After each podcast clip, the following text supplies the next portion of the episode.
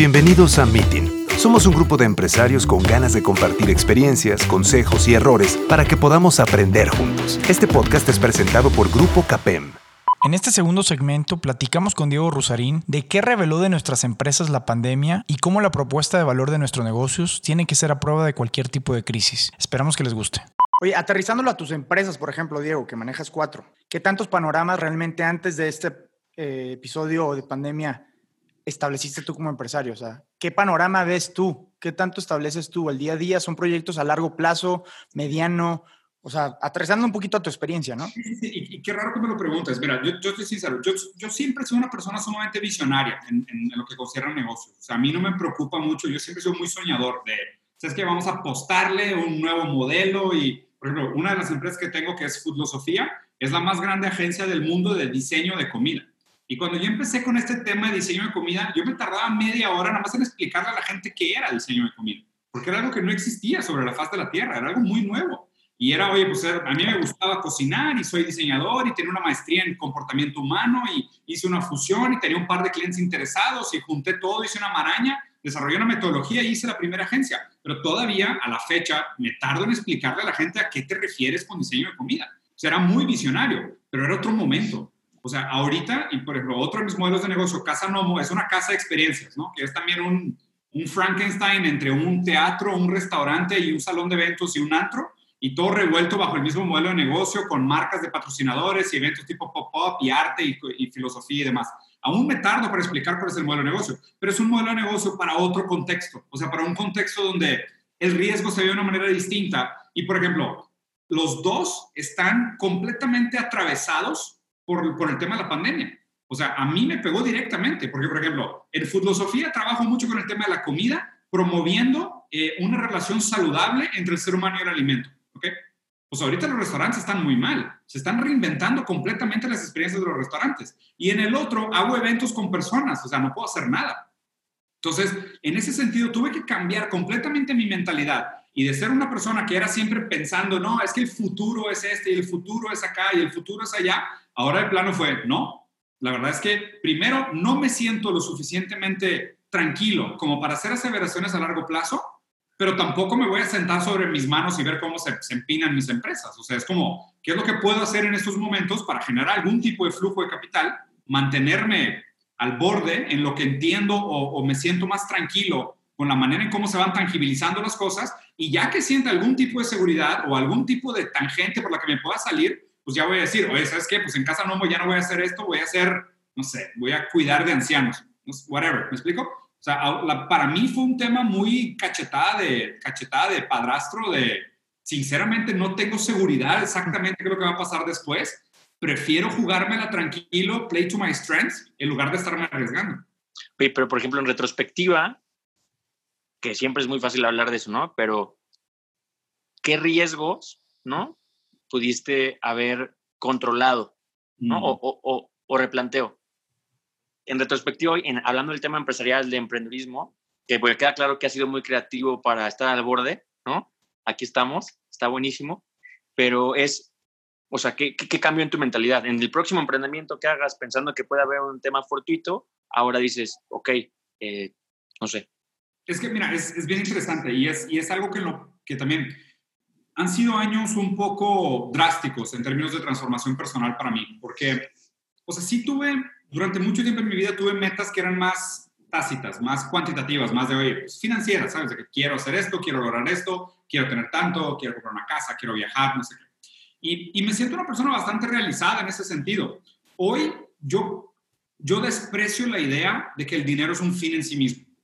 O sea, yo no entiendo la gente que piensa, necesito hacer un negocio para ganar dinero. O sea, eso no debería ser la ambición de nadie. O sea, el dinero no es un fin. El dinero se tiene que ver puramente como un medio. O sea, la gente que, ve el dinero como un fin tiene algo muy perverso y mal articulado en su visión del mundo. Sobre todo cuando te metes a investigar qué es el dinero, o sea, qué, cómo funciona el dinero, para qué sirve el dinero. Es, es, muy perverso pensar en el dinero como un fin en sí mismo. Y ni siquiera lo digo de una manera tan maquiavélica, no creo que la gente tenga esa capacidad. Lo digo más como un tema de ignorancia e inocencia. O sea, la gente no sabe lo que implica. Hoy mi mentalidad es mucho más de cómo genero valor. O sea, ¿Cómo genero el tipo de cosas de las cuales me siento orgulloso en trabajar en ellas, de ser partícipe de, este, de, estos, de estas ideas, de estas visiones. Y, digo, mi visión es materialismo histórico. O sea, mi visión es, es, dialéctica histórica. O sea, yo creo que el mundo de las ideas es muy bonito, simpático y es divertido platicarlo, pero todo viene del mundo de lo real, del mundo de la materia. O sea, tú primero tienes que cambiar tu mundo físico y tu mundo físico, tu realidad, tu interacción con las cosas va a crear una superestructura de ideas, de conceptos, de ideologías, de teologías, de lo que tú quieras. Pero primero se tiene que actuar sobre el mundo físico. Y obviamente existe una dialéctica eh, retroactiva entre las ideas y el mundo material, pero si tú no tienes una injerencia sobre el mundo material, hay muy poco cambio en el mundo de las ideas. Por eso yo, o sea, creo que sí hay mucho trabajo que hacerse en el tema de, oye, pues sí, moralismo, ética, empatía, lo que tú quieras, pero probablemente IKEA le ha dado más forma a nuestro mundo que todos los filósofos recientes. ¿Sabes? Entonces, ahorita mucho de mi visión del emprendedorismo no es tanto este concepto de, oye, ¿cuáles van a ser los grandes money makers de los próximos años? Pero la pregunta es, ¿dinero para qué? O sea, es, para, o sea, ¿tienes algo específico que quieres hacer con el dinero o simplemente no sabes qué quieres de la vida y crees que el dinero te va a dar esa validación?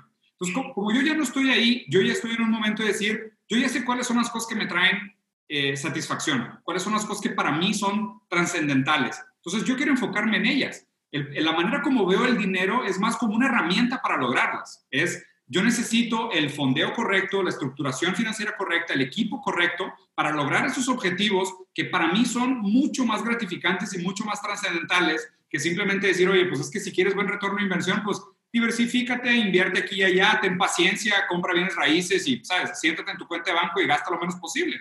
O sea, creo que es una manera bastante saludable y bastante conservadora de, de, de acumular riqueza. Pero, ¿a qué fin?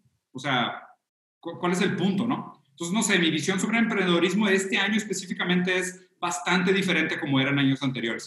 Interrumpimos brevemente este episodio para invitarte a nuestro panel del Día de la Pyme este lunes 29 de junio. Cambiar o Morir, en donde participarán empresarios de La Tequila, Birdman y Dexfit. Encuentra el link en la descripción de este episodio y en todas las redes sociales de Grupo CAPEM. Por ejemplo, en un emprendimiento que verdaderamente genera valor, se enamoró de un problema y, no sé, como lo que decías la otra vez, ¿no? Del tema de del hombre renacentista, ¿no? Y ahora que viene todo el tema del wellness, pues quien lo está descubriendo y lo está democratizando y además obtiene dinero a través de ello, está intercambiando por valor y digamos que uniéndome a tu concepto de lo que acabas de decir, califica, ¿no? Es una cuestión que no es dinero por dinero.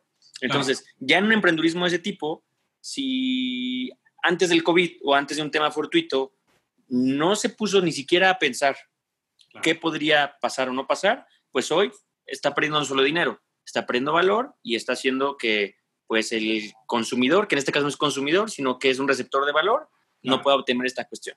Entonces, desde esa perspectiva, ¿cuáles son los temas que tú dices, bueno, qué debería haber considerado o qué debería de considerar un emprendedor? Que hay como dos grandes tipos en México, siempre lo platicamos nosotros, como, como este emprendedor nuevo, ¿no? O sea, que toma una idea de cero y tiene que ver con innovación o algo distinto y como este emprendedor de una industria más tradicional, ¿no? Ya sea que sea familiar tal. Y como que aquí no lo diferenciamos tanto, ¿no? Porque, bueno, en Estados Unidos el entrepreneur tiene que ver siempre con algo sexy, escalable y tecnológico.